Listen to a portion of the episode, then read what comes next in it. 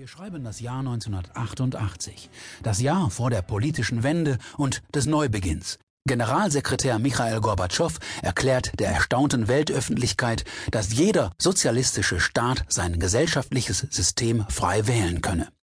Wenig später beginnt die UdSSR mit dem Rückzug aus Afghanistan.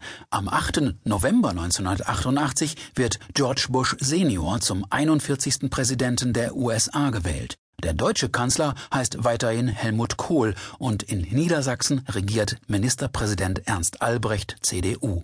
Don't worry, be happy. Bobby McFerrin, Milli Vanilli und Rick Astley beherrschen 1988 die deutschen Singlecharts. Für exotische Zwischentöne sorgen Ofra Hasa mit Imnin Alou, Mori Kante mit Yeki Yeki und France Gall mit Ella Ella. International geben noch immer Michael Jackson mit Bad und U2 mit Rattle and Hum den Ton an. Film und Soundtrack zu Dirty Dancing begeistern Millionen. Hierzulande wirft gleichzeitig Peter Maffay lange Schatten. Die Ärzte verkünden nach uns die Sintflut und überaus erfolgreiche deutsche Alben sind auch Ö von Herbert Grönemeyer und Da Capo von Bab. Wolfgang Niedecken wird wenig später von einer hoffnungsvollen und wild entschlossenen Newcomer-Band aus Hannover beeindruckt sein. Fury in the Slaughterhouse veröffentlichen ebenfalls 1988 ihr Debütalbum. Bereits im Vorjahr hatte das Quintett eine Single aufgenommen und begonnen, die heimische Clubszene zu erobern. This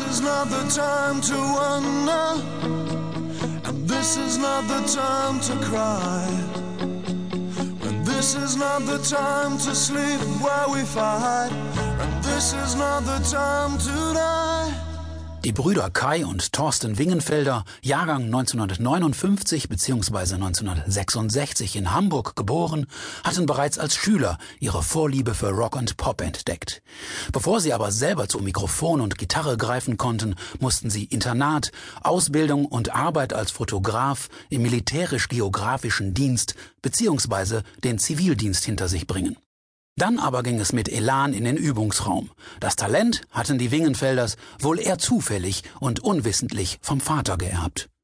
Ich habe ganz spät erfahren, dass mein Vater Geige gespielt hat. Da war es bei mir schon längst geschehen, hat er uns nie erzählt. Ich habe äh, eigentlich in Isernhagen angefangen, Musik zu machen. Mit äh, zwei Freunden zusammen haben wir die Isernhegener Mafia gegründet. Nachher haben wir uns dann in Muttertag umbenannt und waren eigentlich eine sogenannte Wochenendkapelle. Das heißt, wenn andere in die Diskotheken gewandert sind, haben wir uns getroffen mit einer Kiste Bier oder sonstigen Kram und haben dann äh, bei einem von uns angefangen, Stücke aufzunehmen und äh, alles in Deutsch und uns damit äh, kündlich zu beschäftigen und haben uns sehr amüsiert. Das war aber jetzt, wir sind nie aufgetreten, glaube ich, außer einmal und das war's. Und danach kam eigentlich gleich eine Band, die hieß Johnny's Truncated. Da war schon Christoph dabei und auch Rainer und äh, da ging es in Hannover eigentlich schon ganz gut los. Und die hat sich dann im Endeffekt irgendwann aufgelöst, weil ich äh, damals noch bei Frank Bornemann im Hobo-Studio gearbeitet habe und habe einen Plattenvertrag bekommen mit einem Freund von mir, Christian Pegel, und haben dann die gleiche Platte dreimal aufgenommen, um sie nie zu veröffentlichen. Und dann nochmal eine Session mit den ehemaligen Chinese Truncated äh, Mitgliedern zu machen, wo ich meinen Bruder eingeladen habe, der gerade seine Band verloren hatte. Und dann war Fury aus der Taufe gehoben. Bei mir begann die Geschichte eigentlich auf einem Gymnasium in der Nähe von Hannover, Gymnasium Großburg-Wedel. Da war ich Mitglied einer Schülerband mit dem Namen All My Colors. Und ähm, da spielten jetzt auch äh, ein paar Jungs mit, die in der hannoverschen Musikszene mittlerweile auch hier und da immer noch in Bands spielen und äh, ein bisschen Erfolg gehabt haben. Aber es war halt so, wir waren damals auf dieser Schule wirklich Rockstars. Also ich war in meinem Leben, glaube ich, nie mehr Rockstar als auf dieser Schule. Also die Gänge wurden geteilt, als wir kamen. Wir haben komische Klamotten angezogen. Wir waren irgendwie eine eigene Clique auf dem Raucherhof. Aber wie es oft so ist, wir wir haben es dann geschafft nach Hannover, haben im Gun Club gespielt damals und haben im Bad gespielt und äh, irgendwann guckst du halt in die Augen der Jungs und siehst eben, dass der eine wahrscheinlich Chemie studieren wird und der andere wird wahrscheinlich irgendwie seine Lehre weiter fortsetzen und den Wunsch seiner Eltern stattgeben und äh, ja, ein Standardleben führen. Das wollte ich nicht. Also habe ich alles auf eine Karte gesetzt. Wir hatten damals auch einen Manager schon. Das war der Bruder unseres Schlagzeugers und äh, hieß und heißt immer noch Michael Smilgis.